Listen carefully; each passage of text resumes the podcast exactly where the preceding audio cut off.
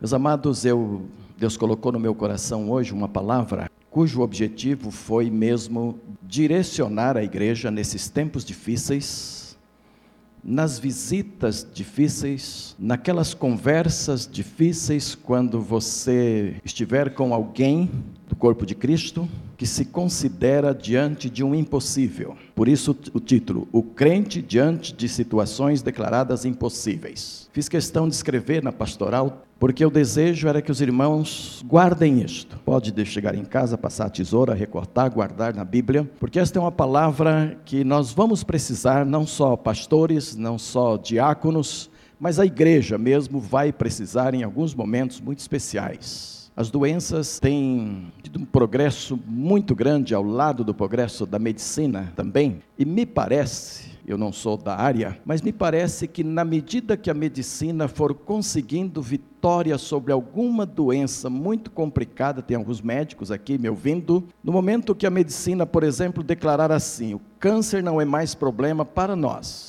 Aí o médico que estiver escrevendo isso, o cientista que estiver escrevendo isso, vai declarar na frente: nosso problema agora é, e aí vem o nome de uma doença nova. Tão difícil quanto para aquela época, nós estivermos chegando lá. Então a impressão que eu tenho é que os impossíveis estarão sempre aí. E vamos ser honestos: quem é aqui que não se deparou com alguma coisa que você pensou ser impossível? Eu queria ver as mãozinhas aí dizendo: olha quantos. Sim, todos nós. E é o que eu digo na introdução. Todos nós já nos deparamos com situações impossíveis. Até coisas que não são assim. Recebi uma noiva para tratar do casamento. Ela disse, pastor, era um casamento que eu julguei impossível. Você já pensou? Que desespero. Chegar ao ponto de pensar que o casamento é impossível, uma moça bonita, bem feita, bem apresentável, mas graças a Deus, alguém olhou para mim e Deus disse: case-se com esse homem, eu estou aqui para preparar esse casamento. Parecia impossível. Eu quero dizer que eu nunca pensei assim sobre casamento, entendeu? Mas sobre outras coisas, sim tremendamente e como pastor já vivi momentos muito difíceis de pensar mesmo na impossibilidade diante de Deus. E momentos também que a gente não consegue entender, pelo menos naquela hora. Eu era garoto, jogava bola, isso os irmãos já sabem. Tinha colegas ali que jogavam bem, isso também vocês já sabem. Tive sondagem para o Palmeiras, isso também você já sabe. Hoje eu vou acrescentar uma outra coisa. Meu pai não deixou, viu? Senão eu seria aí um Luizão Pereira da vida aposentado por aí, tal, porque era daquela época que eu vivi, tá? Ah, meu pai não deixou, bom crente, tinha que obedecer aos pais, eu obedeci, Deus me tornou pastor, muito melhor, graças a Deus, né? Mas agora eu vou acrescentar uma coisa que os irmãos não sabem o centroavante do nosso time, o garoto, vocês sabem que o outro colega que também foi chamado fazia ponta esquerda, eu fazia meia e tinha o centroavante. Agora, quem não entende futebol, assista o Palmeiras, que aprende tudo isso facilmente. É assistir uma partida, já sabe como é que isso funciona, entendeu? Mas lá estava o meu, nosso centroavante, um garoto muito jóia, muito amigo meu, a gente estudava juntos na mesma escola, trabalhava com funções mais ou menos iguais na, na fazenda, então era gente muito amiga. E de repente um trator daqueles que trabalham em fazenda virou numa ribanceira e caiu por cima do garoto, e o garoto morreu. E o meu pastor, na época, pastor itinerante, só vinha de três em três meses, e eu que fazia visita junto com o pastor. Eu entrei numa crise, 13, 14 anos, entrei numa crise tremenda. E eu chorava diante de Deus, e eu dizia, Senhor, por quê? Porque Ele um dos melhores do time, porque não o outro lá que é ruimzinho, que todo mundo fica vaiando e tal. Podia ser melhor, mas ele, um dos melhores do time, meu amigo pessoal, alguém que estava sempre junto comigo, e eu travei uma briga com Deus, uma briga séria. Eu não aceitava a morte daquele garoto. Parei de jogar por uns tempos, em respeito ao luto. O time fez lá aqueles negócios de botar luto na camisa e tal, mas eu fui mais além daquilo um pouco. Parei de jogar alguns tempos, depois voltei mas aí veio o meu pastor. E eu fazia visitas a cavalo com o meu pastor. Eu que levava o pastor para as fazendas para visitar, orar e tal. Falei, não tem oportunidade melhor. Paramos para os cavalos tomarem água num rio, chamei o pastor para baixo de uma árvore, numa raiz, daquelas que se expõem, sentamos na raiz do pastor. A viagem não vai prosseguir, o senhor não vai visitar o fulano de tal se não me explicar umas coisas aqui. Vocês já pensaram? Hoje eu sou pastor, eu sei quando uma pessoa vem para o gabinete com uma coisa tremenda. Esse dia alguém entrou e disse assim: Estou diante de um homem de Deus. Quero sair daqui com a resposta de Deus. Pastor Will, pensa um negócio desse. É sério, gente. Vocês colocam a gente em alguns momentos assim, numa encruzilhada, só Deus, só a misericórdia do Senhor, o sangue do Cordeiro. Entendeu?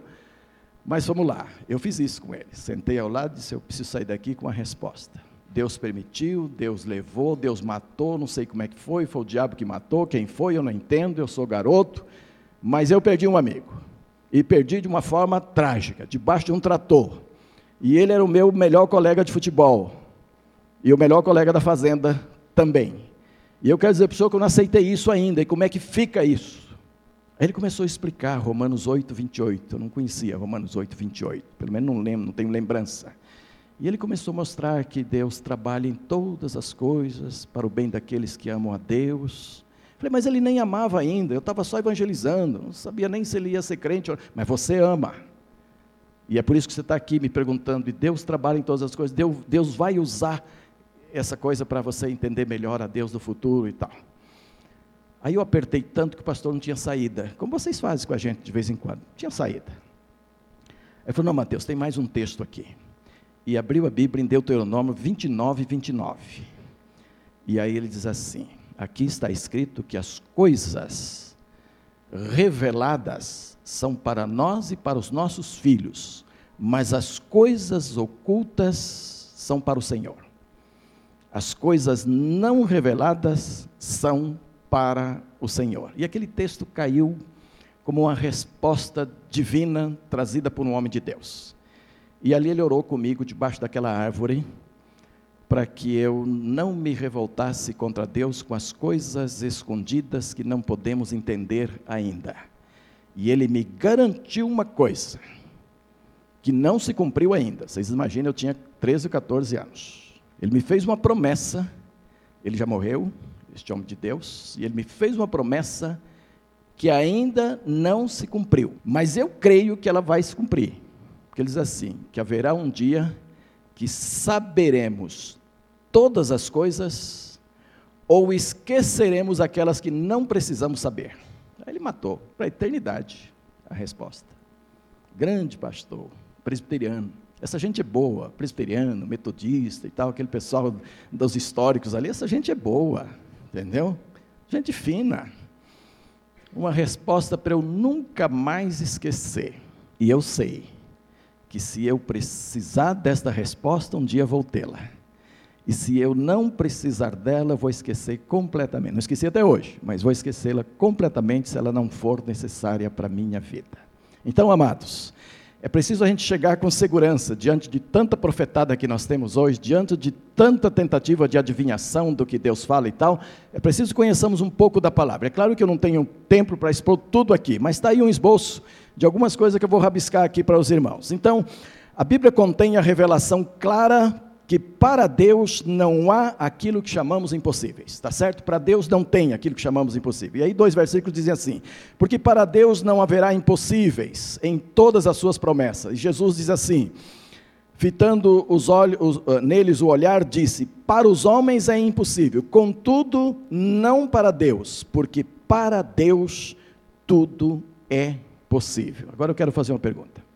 Quando você ora com alguém diante de situação difícil, você crê mesmo que você está colocando uma situação que para Deus é possível? Ou você fala só pro forma, só porque a igreja te ensinou? O pastor ensinou, os diáconos ensinaram, o seu líder da escola dominical ensinou e você guardou na mente que Deus, que para Deus não há impossíveis, aí você diz lá, como que recitando um Pai Nosso: Senhor, sabemos que para ti nada é impossível, e você intelectualmente fala isso muito bonito e a pessoa fica impressionada, mas aquilo só ficou aqui no seu intelecto, não chegou no coração. Você usou ali somente a razão, a, o seu, a sua compreensão teológica da coisa, mas a sua emoção ficou de fora do negócio. Realmente você ora assim no seu coração, sabendo que é assim mesmo.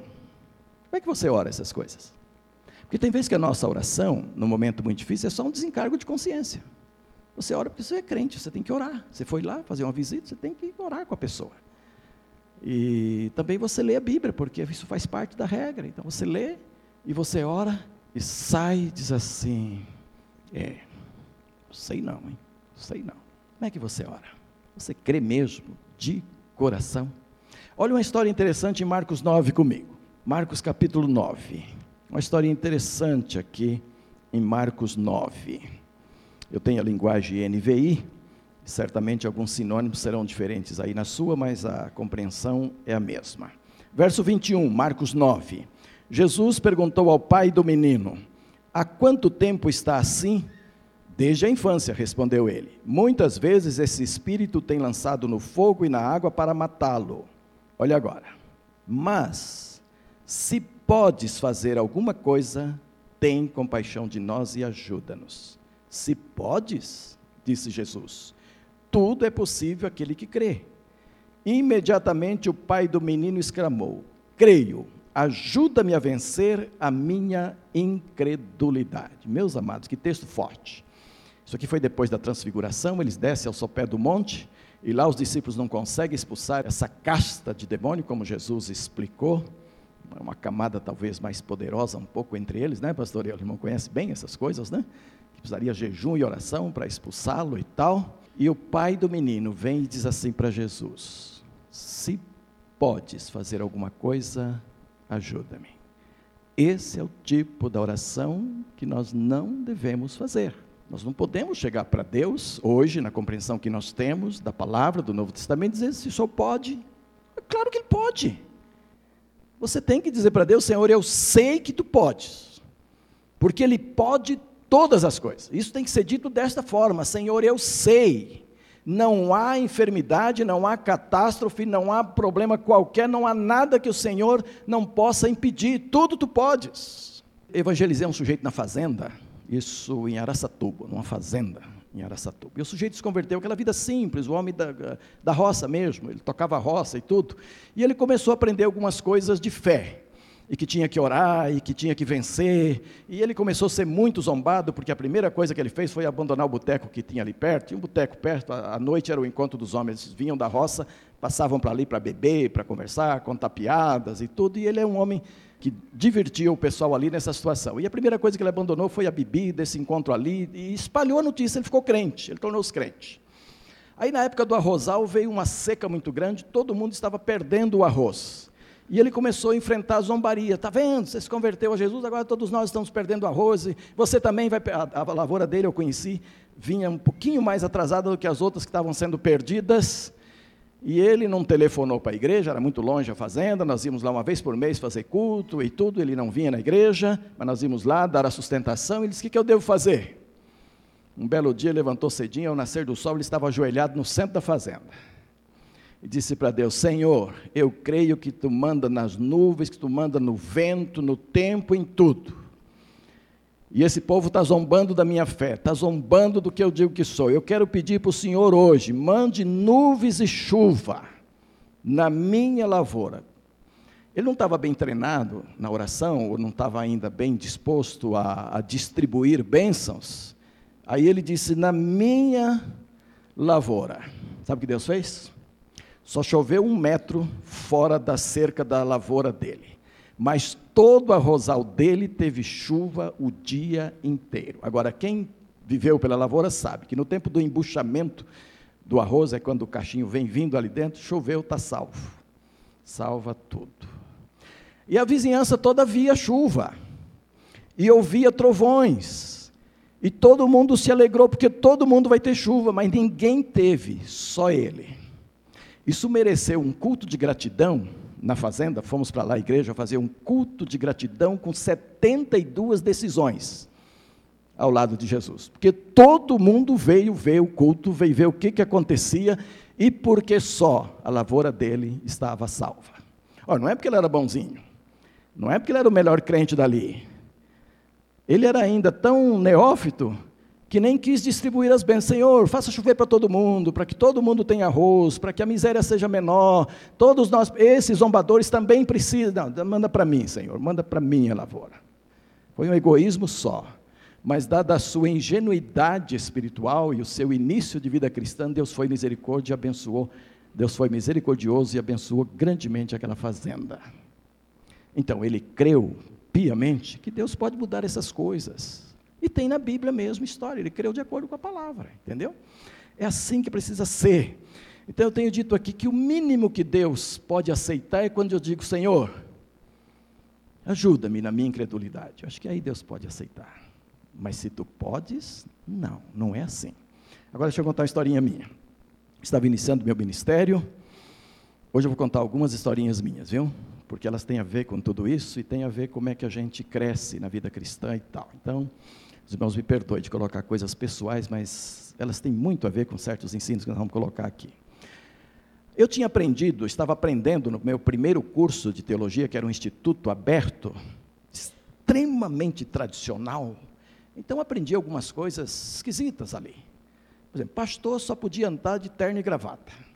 Então eu tinha que andar de terno e gravata a 40 graus, São José do Rio Preto, interior de São Paulo, 40 graus, de terno e gravata todo dia, três horas da tarde, quatro para visitar ovelhas, de bicicleta, subindo e descendo. Os irmãos imaginam. Aí chegava lá, a ovelhinha com dó, pastor, o senhor está suado, tome aqui uma água gelada. E eu achava aquilo uma benção. Mas acabou com a minha garganta dentro de algum tempo, porque não pode você chegar todo suado e meter água. Vocês que cantam sabem disso, né? na garganta. Mas foi assim, meus primeiros tempos de ministério. Aí uma senhora foi para o médico. Estava com alguns incômodos. O médico abriu o seu corpo e notou um câncer galopante que não tinha condições de ser retirados os órgãos afetados. Fechou a mulher e pensou que ela estava dormindo com efeito da anestesia e que ela não via nada. Ia deixá-la no quarto mais oito, dez horas para depois retirá-la e dizer: Olha, sua cirurgia correu muito bem, foi um sucesso. Mas ela estava semi-acordada e viu que foi tudo muito rápido. E ouviu algumas conversinhas na, na, na, equipe também, não muito agradáveis. É, parece que não tem jeito mais. É, olha, esse caso aqui é melhor fechar e levar. E quando ela acordou de fato, ela disse: Doutor, já acabou? Já, já. Correu muito bem. Doutor, essa não era uma cirurgia para correr bem. É, mas foi. A, gente, a equipe estava muito bem e tal. A senhora vai para casa. Doutor, eu sou crente, sou salva, tenho família tenho igreja para dar satisfação e não tenho medo da morte. Naquela época os médicos não eram como hoje, nem a orientação que eles tinham não eram como hoje, era para segurar mesmo, era para não deixar a família saber quando uma pessoa estava desenganada e quando o tempo de vida era muito curto, não é? Ela disse: Eu não tenho nenhum medo da morte, mas eu tenho obrigações a cumprir. Se o senhor me disser a verdade, que eu estou desconfiada, que é por causa do tempo que demorou a cirurgia, eu vou cuidar melhor dos meus negócios. E mais, eu confio em Deus. Então eu preciso ser específica com Deus. O que que há comigo? O tremeu na base. Diz: Que mulher corajosa. Essa mulher quer saber toda a verdade. O que, que eu faço agora? Mandou rapidamente chamar os colegas que participaram ali, enfermeiras também. E a mulher disse diante de todos: Eu quero saber a verdade. Estou com câncer, vou morrer. Quanto tempo tem? Eram as três coisas que ela queria saber. E a turma entendeu, ela precisa saber, não adianta tirá-la daqui assim, vamos falar a verdade. E falaram a verdade para a mulher. E ela tinha só seis meses de vida pela previsão médica daquela época. Ele disse: tá bom, agora eu sei o que fazer. Foi para casa e a primeira coisa que fez foi chamar o pastor dela. Agora, o pastor dela tinha 22 anos de idade. Tem alguém aqui, tem um jovem aqui com 22 anos? Tem?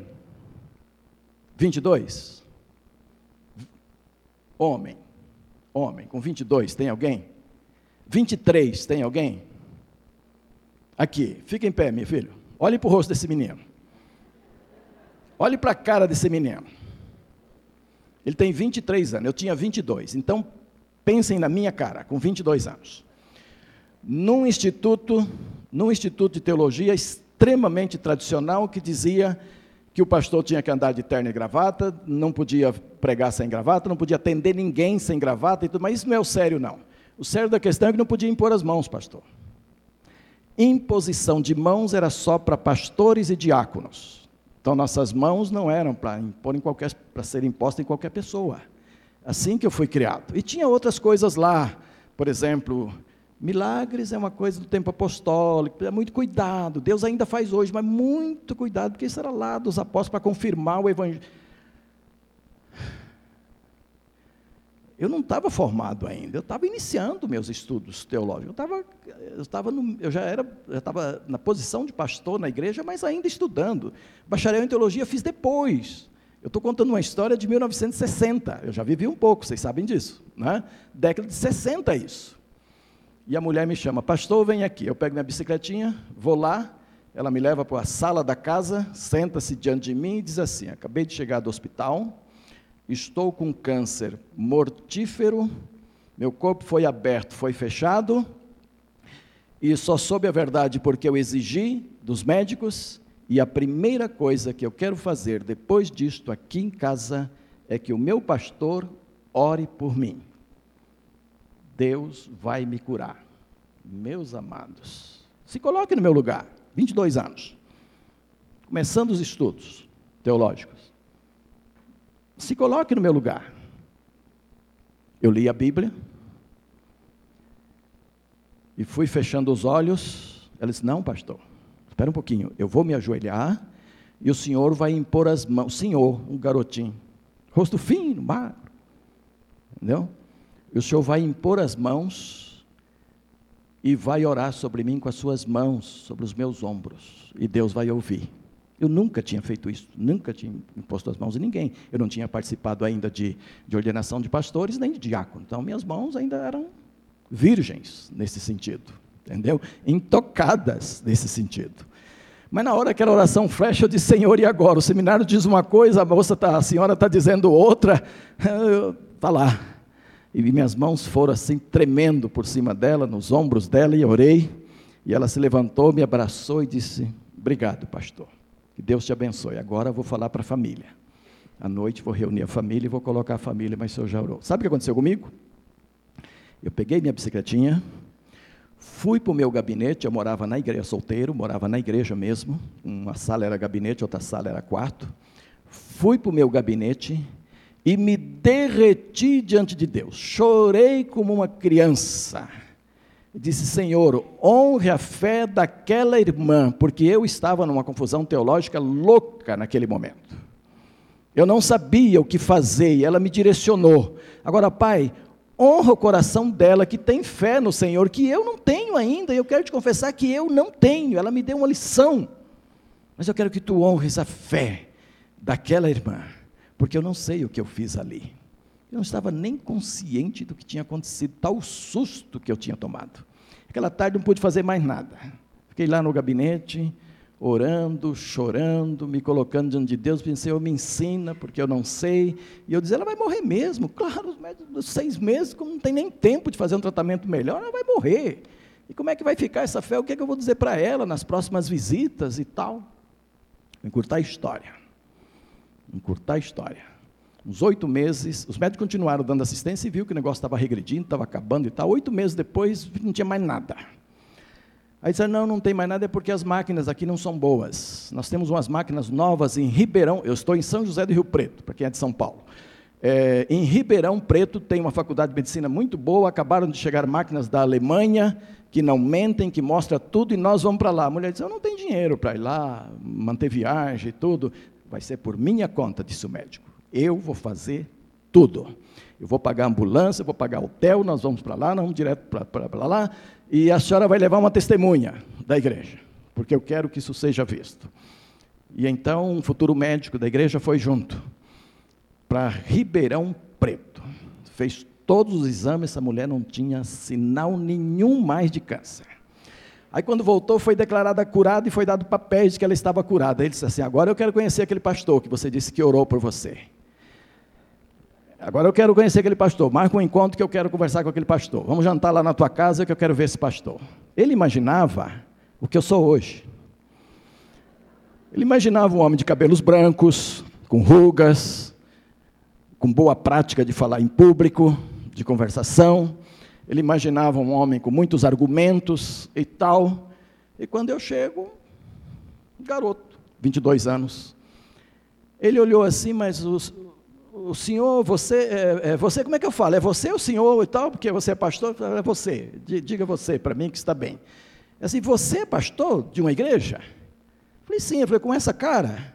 Eu falei, a única que Deus me deu, não tem jeito, entendeu? Então é essa mesmo. Ele disse, não, porque houve um negócio tremendo, houve um milagre tremendo com a sua oração, e eu não podia imaginar um garoto assim, é impossível imaginar um pastor assim. Eu conheço pastores, mas eu conheço pastores, homens, sérios, homens dignos, homens formados e tal. E foi você que orou? Eu falei, não, a questão não é quem ora, a questão é quem faz. Foi Deus que fez, o senhor está conhecendo a pessoa errada. Eu preciso é conhecer Deus. Aí ele ficou impressionado com a coisa, porque eu fui logo batendo em cima, né? Ele disse, não, o bicho é pequeno, mas é valente, ele encara, entendeu? É novo, mas encara. Eu fui batendo, você tem que conhecer Deus. Não é mim, não, é Deus que respondeu. E aí eu fui bem aberto, como vocês sabem que eu sou, sempre fui muito aberto. Eu disse, eu nem sei se foi minha oração, acho que foi a dela, que teve muito mais fé do que eu. Sabe, eu estou aprendendo muito com essa experiência aqui, doutor. Bom, jantamos, conversamos, na hora de despedir, eles vou conhecer sua igreja. E aí vai eu preparar um sermão para um médico que vem no outro dia visitar a igreja. Lá botei até quarta ou quinta, não veio nada, porque para pregar para médico, um garoto que estava começando, que saiu da roça, era um negócio muito sério. O que, eu ia dizer para um médico? Aí lá no meio do negócio, Deus diz assim: você não vai pregar para médico coisa nenhuma, você vai pregar para a igreja. Pensa na igreja que vai estar tá lá, pensa nos bancos lá, quantos vão ter para esse povo que você vai pregar. O médico, se vier, será mais um. Mas é para a gente, humana, que você vai. Oh, Senhor, que alívio. Os que são pastores sabem disso. E então preguei uma mensagem para a igreja. Só que a minha igreja, naquela época, a igreja que eu pastoreava, tinha dois homens casados, algumas viúvas e o resto tudo jovem como eu, 22 a 30 anos, todo mundo. O médico não se achou ali. Os dois homens eram motoristas de caminhão, nenhum dos dois estava lá naquele dia. Então ele ficou ali no meio da garotada e tal, não se achou. Aí, terminado o culto, ele disse: Foi muito boa, sua palavra foi muito boa, mas essa não é uma igreja para mim. Aqui só tem jovem, não tem homem nessa igreja. Eu falei: Tem dois, estão viajando. Só só. Entendeu? O resto é juventude. O coro, só jovens no coro e tal. Eu disse, não é igreja para mim. Eu falei, olha, a dona Luísa, que foi curada, ela conhece uma igreja muito boa e tem parentes lá dentro. Era a igreja presbiteriana. Aquelas que tem escadaria na frente para você chegar até o templo e tem coisas por baixo e tudo, um negócio fantástico. Ah, então eu vou lá visitar. Eu falei, inclusive tem um médico lá na presbiteriana, tem um médico lá, doutor fulano. Ah, então agora eu estou em casa foi para lá, se converteu, se batizou, tornou-se palestrante nas igrejas lá em São José do Rio Preto. Vocês estão percebendo como é a coisa? Deus não cura todos, e nem depende da oração de quem faz para o Senhor curar. Mas Deus cura alguns quando Ele quer, quando Ele tem propósito em cima. Então, a minha primeira tese aqui é: servimos ao único Deus que tudo pode. Você não pode duvidar disto em momento nenhum e tem que orar desta forma. E tem que buscar a Deus desta forma, crendo que Ele tudo pode. Não diminua isso. Não abaixe o padrão. Ele pode todas as coisas. Não há desafios grandes para Deus. Mas a segunda tese é: servimos a um Deus soberano. Então, Ele tudo pode, mas Ele é soberano. Então ele tem uma vontade maior, não é uma vontade que dispensa a oração, como, como muita gente pensa, ah, se não vai fazer, então, se é a vontade dele que vai, então não adianta orar. Adianta orar sim, porque é mandamento bíblico, adianta orar com insistência, porque é mandamento bíblico, adianta orar com muita fé, porque o Senhor atende orações, adianta orar assim, porque nós crescemos quando oramos, e adianta orar assim, submetendo nossas orações à soberania de Deus. Mas o capítulo 9 de Romanos, eu ia ler bastante com os irmãos, mas não vamos mais, os irmãos examinem em casa, trata dessa soberania de Deus. E o forte lá é assim: terei misericórdia de quem eu quiser ter misericórdia, e castigarei quem eu quiser castigar. Esse é o fruto da soberania divina. Então, você e eu temos que orar com toda a fé, colocando uh, toda a questão diante do Senhor, sabendo que Ele pode todas as coisas, no entanto, precisamos orar reconhecendo a soberania de Deus. E Jesus foi o nosso maior exemplo nisto. Lá perto do Gólgata, orando sem o apoio dos seus discípulos, porque ficaram dorminhocos, com sono, ignoraram o momento principal da vida do Senhor Jesus, do sofrimento tremendo por causa de mim e de você, e Jesus lá orando, numa agonia tremenda. Eu estive lá naquele lugar. E o nosso líder, você lembra quando fui para lá, que o líder é da sua igreja lá, em Fortaleza. Quando fui para lá, o líder primeiro orientou a oração todo mundo junto, depois deixou livre. Ah, quando deixou livre, eu fui ficar bem distante. Fui na, na, na, na, na divisa lá, do Gólgota. E me ajoelhei no tronco de uma árvore. E falei, Senhor, me deixa eu sentir um pouco da agonia do Senhor Jesus. Irmãos, não façam essa oração. Se forem lá, não façam isso. A gente não aguenta a agonia do Senhor Jesus. A gente tem que parar. Num dado momento, Senhor, basta, basta, Senhor, basta, chega. Não dá para suportar a agonia do Senhor Jesus se você se colocar no coração dele. Minha esposa estava no outro canto e eu estava no outro. Quando ela veio para mim, ela me deu o braço e falou assim: Você já se sentiu a só com Jesus? Eu falei: Acabei de sentir isso agora. É duro demais, especialmente naquele contexto ali, quando você vive isto. Neste sofrimento tremendo do Senhor Jesus, ele diz: Pai, se for possível, passa de mim este cálice. Salva os homens de uma outra forma. Evite a cruz de alguma maneira. Não deixe eu passar por esse cálice amargo, terrível. Mas sabe o que ele completou? Porém, seja feita a tua vontade. Tua vontade. E sabe o que Deus respondeu? Não vou passar o cálice. Você vai passar por ele. E a Bíblia diz que Jesus foi obediente até a morte. E morte de crucificação, que era pior na sua época. Sabe por causa de quem? Por causa de mim e de você. Eu quero fechar essa minha palavra dizendo que servimos a um Deus que deseja compartilhar conosco a sua glória. E é preciso nós termos noção do que é Deus compartilhando a sua glória para a nossa vida. Quando Lázaro morreu, Jesus chegou quatro dias depois lá. Quando ele pediu para tirar a pedra, vocês lembram o que é que Marta disse? Senhor, Senhor, faz quatro dias, já cheira mal. Marta, eu não tinha falado para você que quem crê em mim verá a glória? Quem crê em mim verá a glória. Agora eu ouso dizer o seguinte: todo crente verdadeiro está predestinado a ver a glória de Deus. Dá para dizer amém? amém? Aleluia, não? Ah, aleluia também? Então tá bom. Amém. Todo crente verdadeiro está predestinado a ver a glória de Deus. É que nós temos uma, umas ideias muito terrenas, que ver glória de Deus é um negócio assim, meio louco, do outro mundo, que só situações muito especiais é que se vê e tal. Eu usaria perguntar: você já viu a glória de Deus? Houve situações na sua vida em que você percebeu a glória de Deus? Percebeu o peso da glória de Deus? Eu vou contar rapidinho duas historinhas minhas e vocês têm a tarefa de dizer qual delas a glória de Deus foi mais pesada. Qual delas a glória de Deus foi mais pesada? Éramos dois seminaristas numa igreja antes dos meus 22, 17, portanto, agora eu não vou pedir para quem tem 17 ficar em pé, entendeu? Ou mostrar o rosto. Mas eu tinha 17 anos e o outro seminarista tinha 18. O nosso pastor foi fazer uma viagem e colocou a igreja sob a responsabilidade de um rapaz de 18 e de um rapaz de 17. Seminaristas da igreja. Nós ficamos perdidos e doidos com a responsabilidade. Nos reunimos para definir as coisas, esse pastor é meio louco. Aí o outro diz assim para mim, mas é assim mesmo, Paulo falou, Paulo falou que ele usa as coisas loucas, nas coisas loucas estão esse homem também. Então, se é assim, se é assim, vamos lá, né? Aí fomos preparar as mensagens, ajeitar e tal, e chegou o primeiro sábado.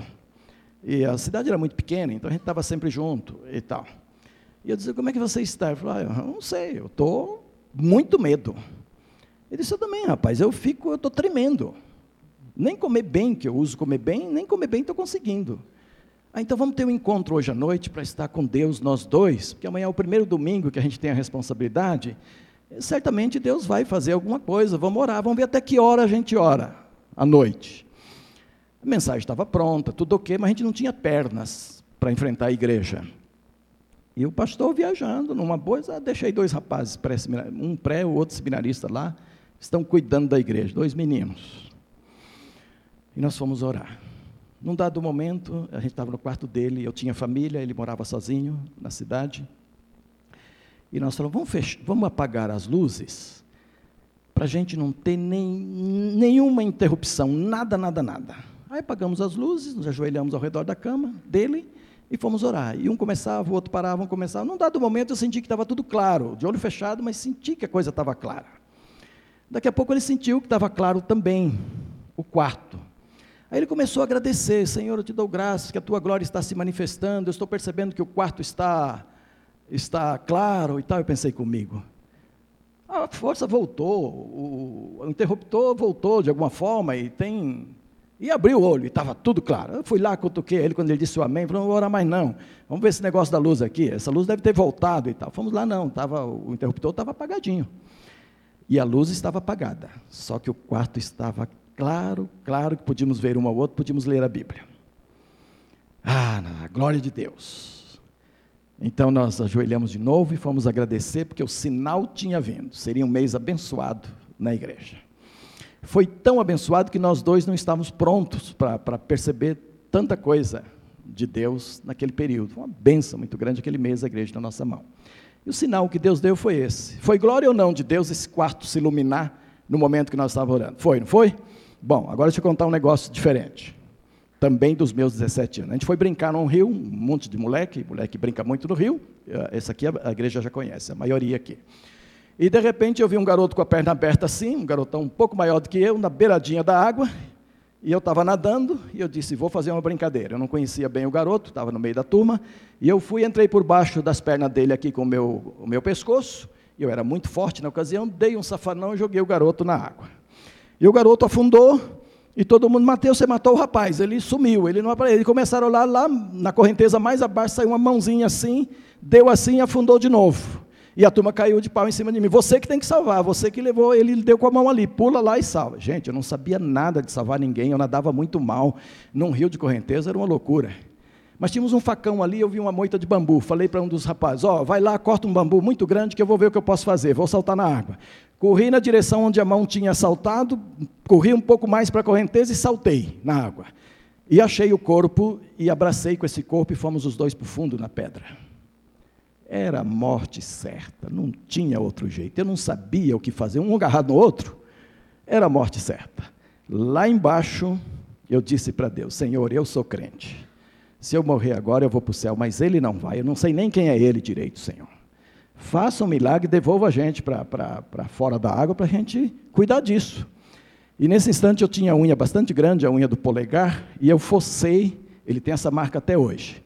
Eu focei o pescoço dele aqui, minha unha entrou no pescoço dele, soltou de mim, eu dei um safanão por baixo, dei um segundo e saímos na flor da água.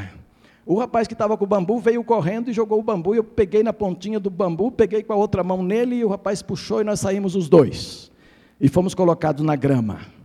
E aí ele vomitou muita água que tinha tomado. Eu também vomitei um pouco. Aí recuperamos o ânimo. E eu falei, Roque, Deus fez um milagre, rapaz. Você já pertence a Jesus? Ele falou, até agora não, mas a partir de agora eu pertenço. Entendeu? Se você quiser salvar a pessoa em evangelismo pessoal, está aí um método infalível. Leve alguém à beira da morte e depois tiram para você ver se ele aceita ou não Jesus. Entendeu? Roque Monteiro é um crente firme hoje. E tem a marca da minha unha aqui. Olha, a primeira experiência era muito séria. Nós íamos enfrentar uma igreja diante do Senhor. A segunda era uma brincadeira de moleque, de um garotão. Todo moleque faz essas coisas, basta ter oportunidade. Basta viver nesse meio. Qual delas a glória do Senhor foi mais pesada? Foi mais bem compartilhada? Foi mais visível? Qual delas foi mais? Hã? A segunda? Tem uma torcida aqui pela segunda. Quem somos nós para decidir o peso da glória de Deus? A Bíblia diz que hoje nós vemos em espelho espelho naquela época era muito embaçado. Não eram como os espelhos de hoje, que você vai lá e tira um cravinho, fica ali na frente, vê o cravinho, que quase ninguém vê, você vê e tira. Tira um cabelinho que tema em nascer branco, né? e você vai lá e tira. Não. Na época era um espelho bem embaçado, a pessoa via o vulto, via mais ou menos e tal. E Paulo diz: agora nós vemos assim. essas duas experiências que eu compartilhei, não chega nem aos pés, nem à sola dos pés da glória que Deus tem para nos revelar. Então eu digo, pastor Valdeir, que a glória do Senhor se manifesta em nós em dois momentos especiais. Um momento ainda neste mundo, e muitos de nós podemos ter esses momentos diante do Senhor, momento da glória de Deus. E um outro momento na eternidade, quando nós vamos conhecer Jesus como Ele é, sem nenhuma limitação de visão, sem nenhuma limitação do nosso lado. Vamos conhecê-lo tal como Ele é, com toda a sua glória. E esses lampejos que nós temos hoje fazem parte de um ensaio, de uma preparação para irmos para Sião, junto com o quarteto aqui. Rapaz, vocês me botaram numa berlinda hoje. Eles falaram lá que o pastor Mateus vai. Eu falei, mas como esse povo sabe? Não me conhece. E se eu for um, um lobo devorador no meio do rebanho? O, os pastores lobos não vão, não, viu? Os pastores lobos não chegam a Sião, não. Aí eu falei, vou ter que dar uma palavra de explicação para a igreja. Aí vocês incluíram a igreja, me aliviou. Eu fiquei, bom, então, então não é só o pastor que vai, a igreja também vai, nós estamos juntos, tá? Beleza, tá ótimo, né? Mas quando nós formos para Sião, então essa glória será compartilhada completamente, completamente. Amém, irmãos? E nós vamos para lá? Vamos. E dá para ver pequenos pedaços da glória de hoje, da glória de Deus hoje aqui, nas doenças, nas lutas, nos momentos difíceis, no desemprego, na crise econômica, em todo lugar dá para ver. Finalizando. Tinha um pastor amigo nosso no Rio de Janeiro chamado Mauro Israel. Tem alguém do Rio aqui que lembra desse homem? Olha aí, tem vários irmãos aqui que lembram desse homem, Mauro Israel. Mauro Israel foi contemporâneo do nosso querido pastor Hudson. Tanto que quando Mauro Israel faleceu lá, o Wood só deu um aviso aqui, caiu fora, foi para o Rio de Janeiro participar da cerimônia fúnebre do pastor Mauro Israel. Mauro Israel foi acometido de um câncer muito grande, muito galopante, e a igreja começou a orar e jejuar em favor dele. E num dado momento ele percebeu que apesar do jejum, apesar de toda a dedicação da igreja, de todo o cheiro, de todo o sofrimento da igreja e a busca, Deus iria levá-lo. E ele chegou diante da congregação, a grande igreja, lá no Rio, e disse: Amados, eu quero agradecer, que vocês me amam muito. Eu quero agradecer todas as orações, todo o jejum que vocês têm feito por mim. E eu quero dizer uma coisa muito séria para vocês.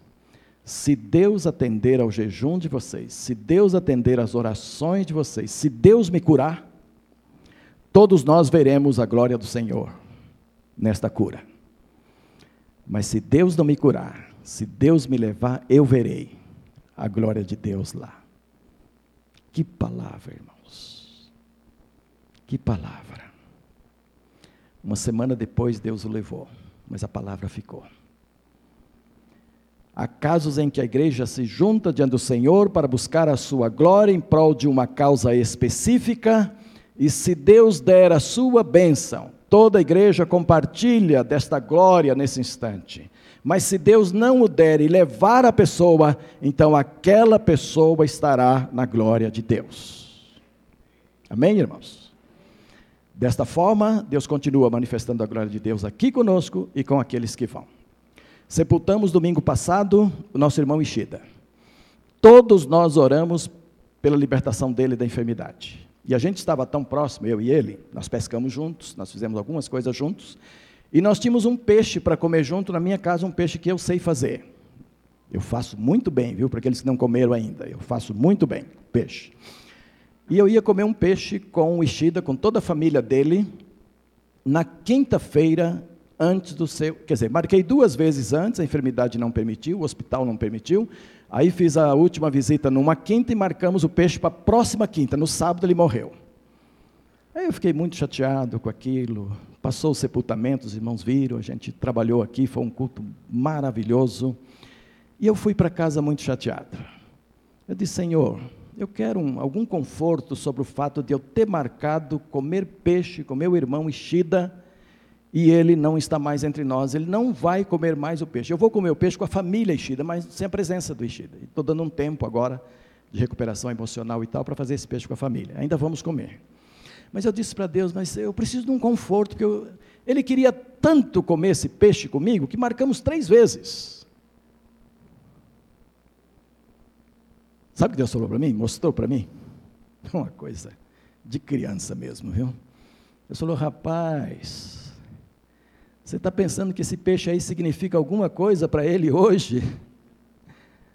Oh, ele tem aqui tantos peixes ele queira, e muito melhor do que o seu. E Deus foi mais longe. Ele falou: não tem nem lembrança mais de que ele ia comer um peixe. Essa lembrança não passa mais na cabeça. Ele não precisa mais dessas coisas bobas dos homens. Vaidade de comer peixe comigo.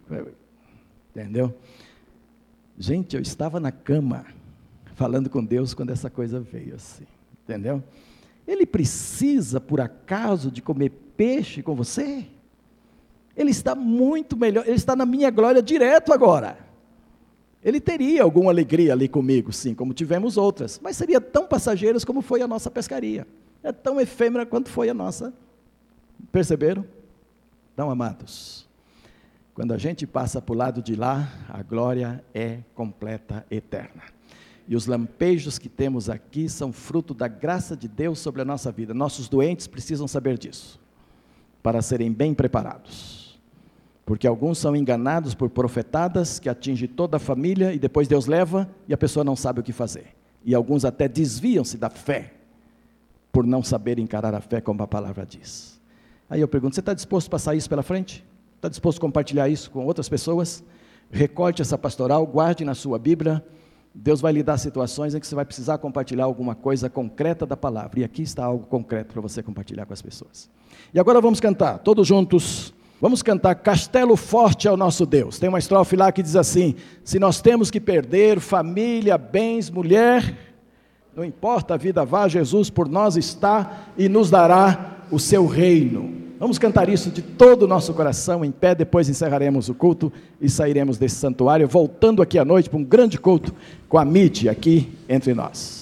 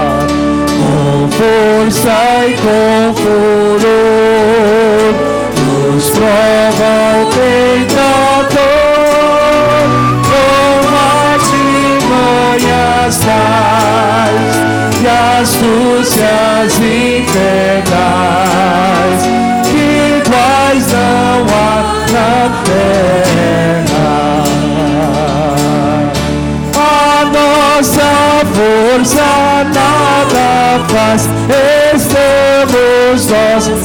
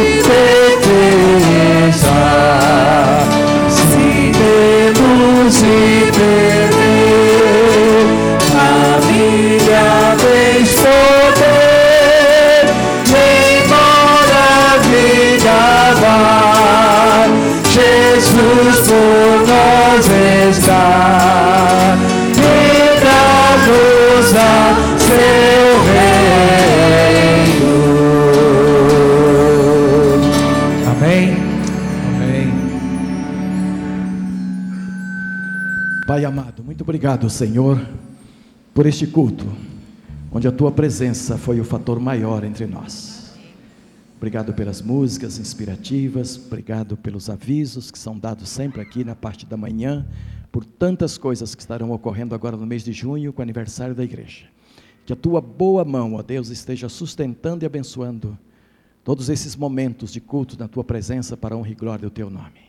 Ajuda-nos a levar esta palavra hoje de manhã no nosso coração e colocá-la, Senhor, com muito carinho para aquelas famílias que estão passando pelos seus impossíveis diante do Senhor. E que seja sempre uma palavra sábia, confortadora, bíblica, atual, necessária nos dias atuais. Despede-nos agora deste culto da manhã, na tua paz, no teu grande amor e na direção do teu Santo Espírito. Pois abençoamos o teu povo agora como pastor deste rebanho, no nome santo de Jesus. Amém e amém. Que Deus a todos abençoe.